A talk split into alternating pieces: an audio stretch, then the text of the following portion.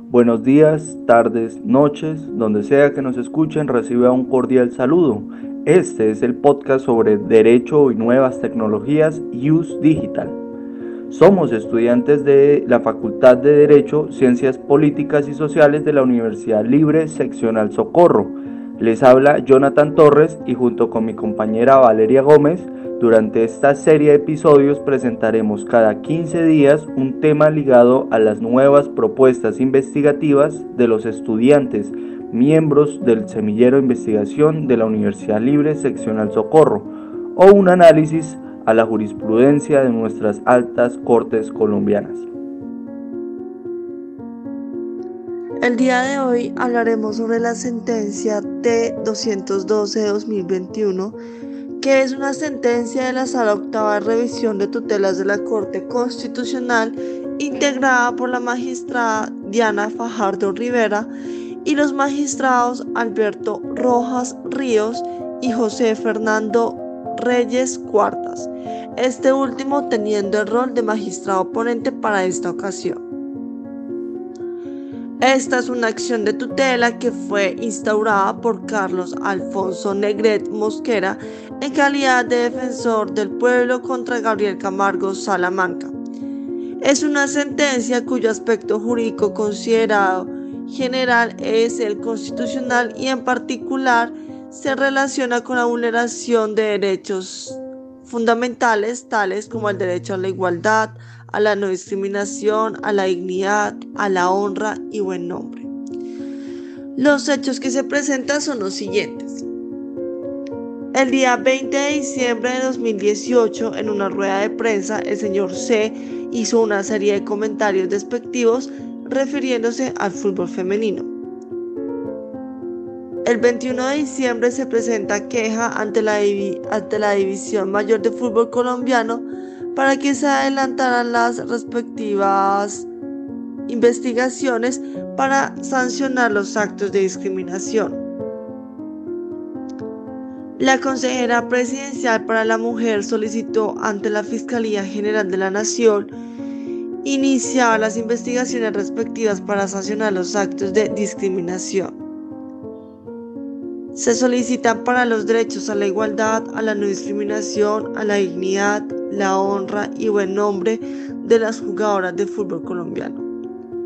Y el último hecho que se debe mencionar es que el defensor del pueblo interpone un recurso de insistencia y llega a conocimiento de la Corte Constitucional. Ahora bien, la Corte Constitucional entra a analizar dos problemas jurídicos. Uno principal que es se vulnera los derechos fundamentales al buen nombre, honra y a la no discriminación de, los de las futbolistas. Y un accesorio que es, se trata de una opinión amparada por el derecho de la libertad de expresión. De los fundamentos que sustentan la acción de tutela encontramos los directos y los indirectos. En los indirectos encontramos que la Carta Política, el título segundo de los deberes, las garantías, en el capítulo 1 de los derechos fundamentales, artículo 13, hace alusión a que todas las personas nacen libres e iguales ante la ley y recibirán la misma protección y trato de las autoridades y gozarán de los mismos derechos, libertades y oportunidades sin ninguna discriminación por razones de sexo, raza, origen nacional o familiar, lengua, religión, opinión política o filosófica. Es decir, que dicho artículo establece el derecho a la igualdad y a la prohibición de discriminación contra las mujeres. Por otro lado, el artículo 15 establece que todas las personas tienen derecho a su intimidad personal y familiar y a su buen nombre y el Estado debe respetarlos y hacerlos respetar. De la misma forma, tienen derecho a reconocer, actualizar y rectificar las informaciones que se hayan recogido sobre ellas en bancos de datos y en archivos de entidades públicas y privadas.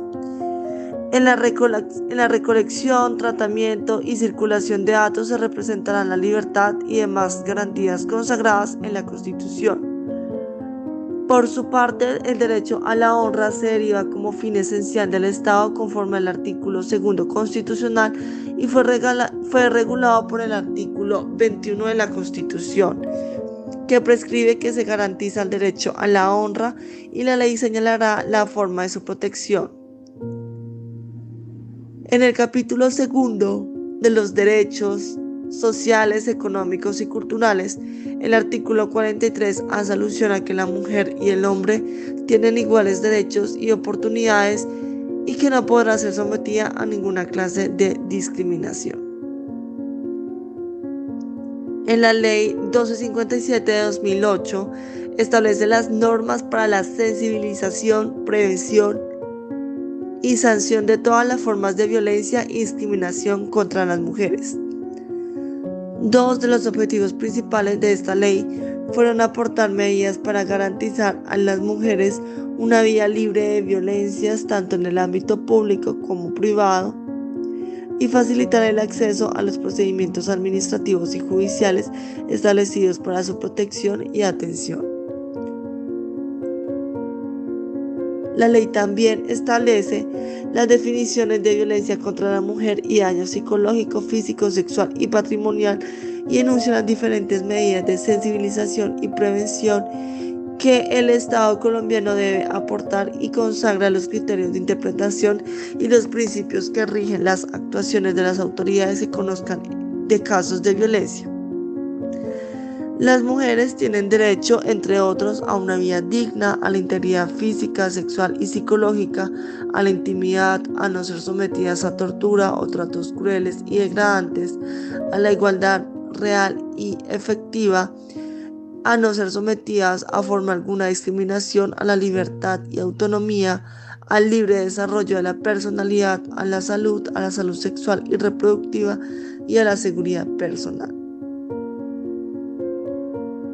Por otro lado, en los fundamentos indirectos encontramos que la sentencia C082 de 1992, la Corte Constitucional estableció que el principio de tratamiento igual reconocido constitucionalmente se configura entonces un derecho fundamental de cuyo respeto depende la dignidad y la realización de la persona humana.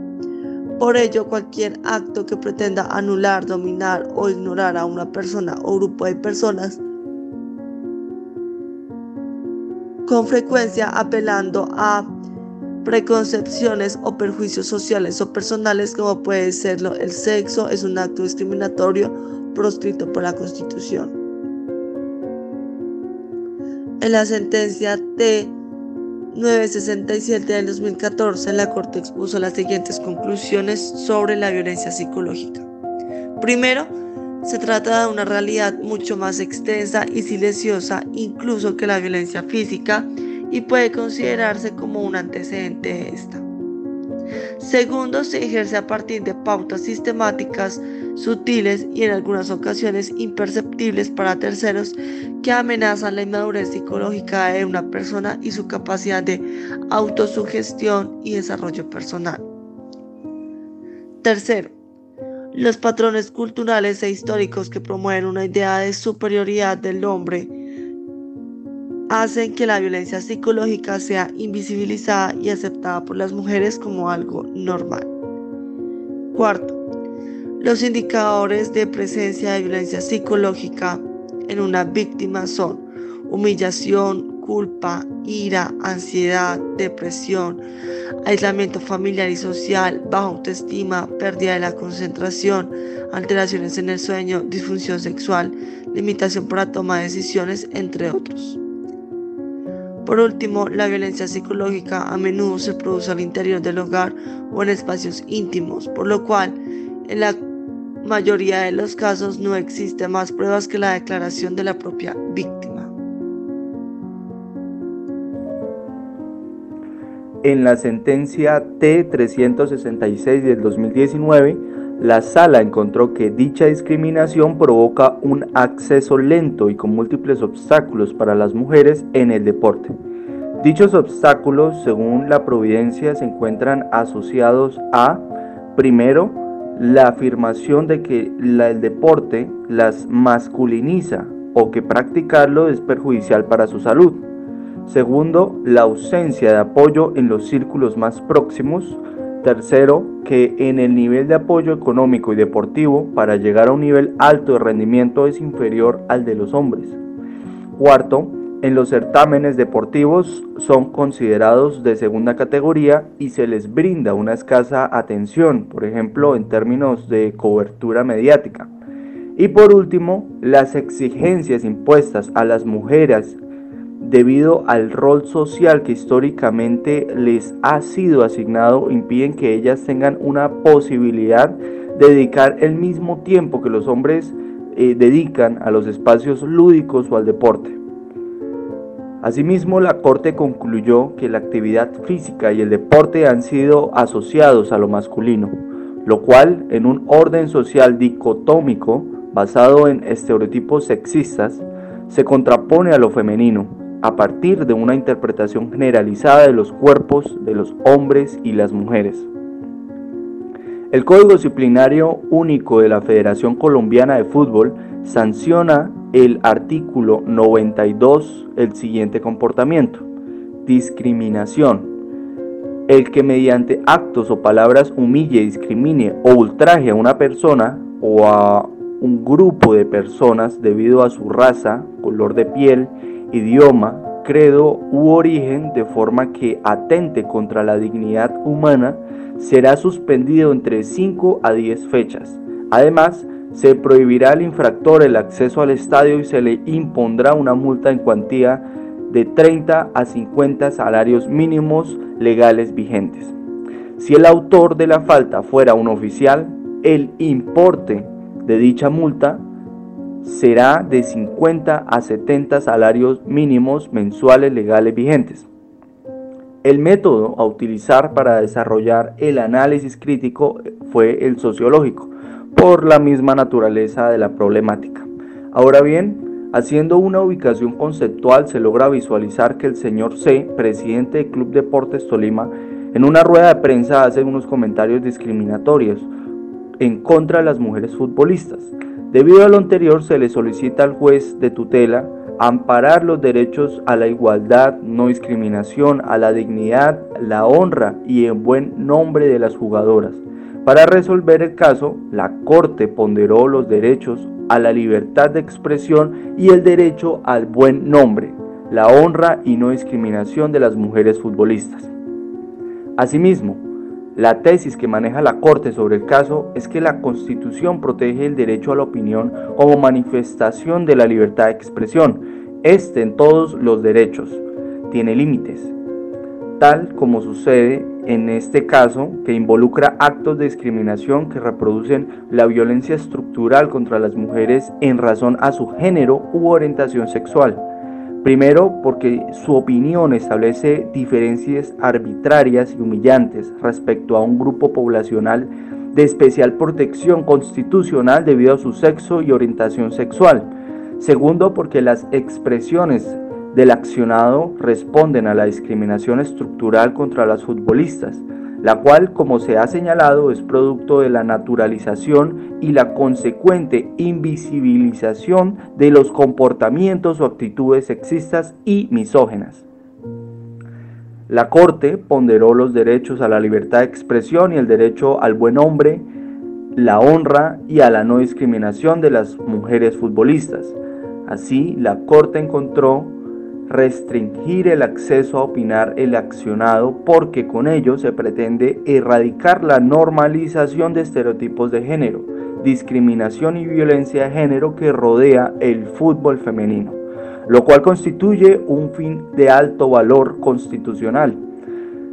Así, a juicio de la sala, recriminar el lenguaje estereotipado del entorno del fútbol femenino tiene como propósito anular los efectos discriminatorios del lenguaje fundados en prejuicios y expresados sin una mínima consideración por sus destinatarios. Y finalmente, haciendo una crítica personal, expresamos que las mujeres son sujeto de especial protección constitucional en atención a la histórica discriminación que ha sufrido. Las futbolistas colombianas se enfrentan a situaciones de discriminación que van desde desigualdad de condiciones laborales hasta situaciones de acoso, abuso sexual y estigmatizaciones basadas en estereotipos de género.